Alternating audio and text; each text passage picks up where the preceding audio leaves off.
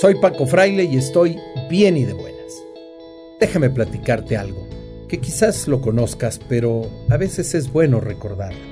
José Vasconcelos, aquel que con Álvaro Obregón forman la Secretaría de Educación Pública y que van a intentar educar a todo el país. Este hombre, José Vasconcelos, le entra una idea, que México es de caudillos y tenía un amigo en común, había sido su alumno incluso. Este hombre se llamaba Manuel Gómez Morín y tienen una serie de conversaciones, pero la conversación fundamental giraba en lo siguiente.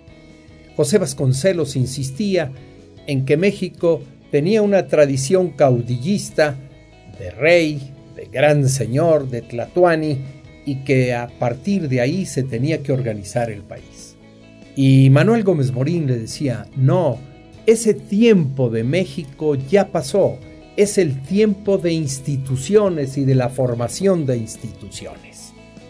Este sentido de concebir la política fue muy importante, porque José Vasconcelos se lanza al caudillo a conseguir la presidencia de la República tiene una extraordinaria patrocinadora eh, que le paga la campaña propiamente, que acaba suicidándose esta mujer en París, en Notre Dame, en la desesperación de que Vasconcelos no dejaba a su esposa. La niña mercado, le decía a todo mundo. Pero lo cierto es lo siguiente. Gómez Morín insistía en instituciones mientras Vasconcelos en el caudillo. El asunto es que terminada la campaña, que termina en un gran fraude electoral presumido por Gonzalo N. Santos en sus memorias, en donde platica cómo llegaron a balazos a las urnas y se robaron las urnas para que no ganara José Vasconcelos y que al final de cuentas sale huyendo José Vasconcelos, no se queda a defender las cosas en ese sentido, se provoca en el país una decepción por las elecciones. Los mexicanos se sienten frustrados de este asunto. Pero Manuel Gómez Morín empieza a fraguar la necesidad de instituciones. De hecho, cuando Manuel Gómez Morín trabaja con Plutarco Elías Calles, le manda a los Estados Unidos a hacer un empréstito que es uno de los mejores empréstitos que se han hecho Vamos a solicitar dinero a los Estados Unidos para el crecimiento de México. Gómez Morín lo hace con una precisión extraordinaria y con el reconocimiento incluso de Plutarco Elías Calles. Yo siempre he tenido la idea que la fundación del Partido Nacional Revolucionario, hoy conocido como PRI, y yo diría como Morena actualmente, porque es su extensión al final de cuentas, resulta que Plutarco Elías Calles Imagínense la escena que yo me he repetido muchas veces y que me gustaría que un día representáramos.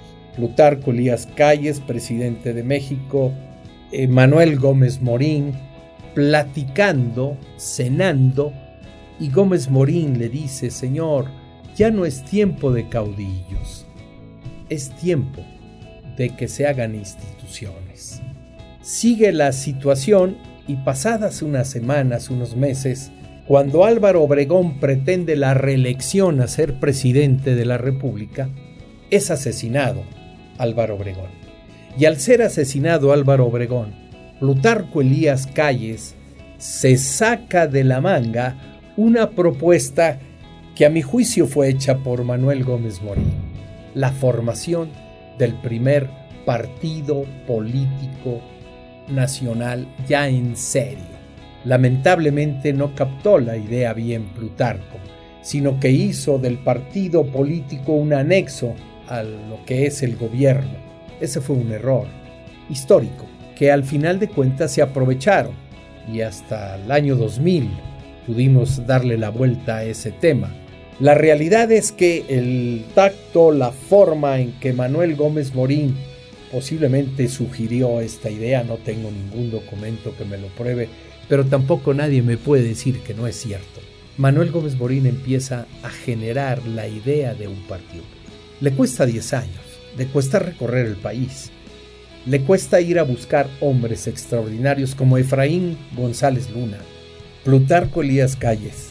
Genera el Partido Nacional Revolucionario, pero lo hace prácticamente en un mes y medio, dos meses que le dio el tiempo del asesinato de Obregón, ya electo presidente de la República, a la, la salida del propio Plutarco Elías Calles y luego se genera el maximato, pero lo que sí es una realidad es que se vuelve el nuevo Partido Nacional Revolucionario. Mientras Gómez Morín trabaja sistemáticamente, ordenadamente, deja de trabajar para el gobierno y empieza a recorrer el país y a tratar de convencer a hombres extraordinarios. Uno de ellos, Efraín González Luna, que para mí es el ideólogo central del PAN, no Manuel Gómez Morín, sino el que tiene las ideas del concepto de cómo debe de comportarse un mexicano en la política,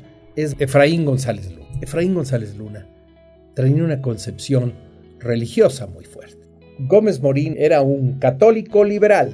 ¿Cómo se conjugan estos dos pensamientos? Porque no es sencillo la aceptación de esto. Gómez Morín tenía la tentación de llamarle al partido político Partido Católico. Y Efraín González Luna le decía que no, que por qué iban a cargar los errores de un partido católico, por qué iba a cargar los errores la iglesia de los errores de estos que se metían en la política. Y al final tuvo la razón plena Efraín González pero hay un planteamiento muy especial que quiero sembrar en el corazón de los panistas y de los no panistas. Ahí, en los principios de doctrina, porque nosotros tenemos la concepción de una doctrina, ahí es donde se habla con toda tranquilidad de un tema que se llama persona humana. ¿Por qué la acentuación de persona en humana, que no toda persona es humana. En la concepción, eh, si yo lo veo desde el punto de vista marxista, en donde no existe Dios, ni existe más cosa que lo que toco y que lo que veo, no tiene una razón la explicación del humano. Pero en, el concepto de Efraín González Luna y de los panistas tenemos la concepción de que existe un Dios y que esa es la persona divina. Y así lo concebimos y así lo vemos. Y entonces se acentúa en los, en los principios de doctrina persona humana, que quiere decir algo muy simple, dignidad. Toda persona que tenga riqueza, que no la tenga, que tenga sabiduría, que no la tenga, que sea inteligente o que no tenga inteligencia, incluso que se encuentre habiendo perdido sus facultades, para los panistas es una persona humana que debe, se debe de tener respeto.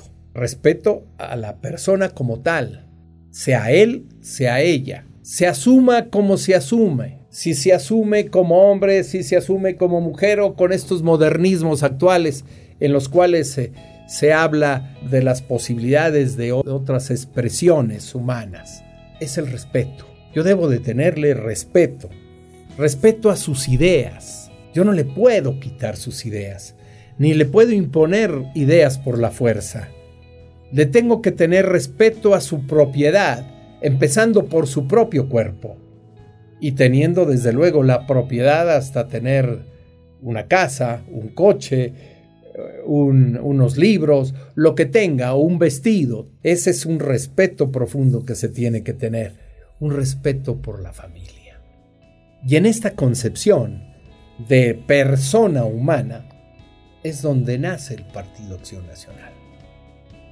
Sea quien seas y como te comportes, lo importante es que yo te respete a ti como persona humana y tú me respetes a mí como persona humana. Y lo más extraordinario de todo esto es que somos únicos e irrepetibles. Soy Paco Fraile, Me has escuchado en Bien y de Buenas y yo te invito a que nos veas por Facebook, Instagram y te suscribas a YouTube y Spotify. Muchísimas gracias.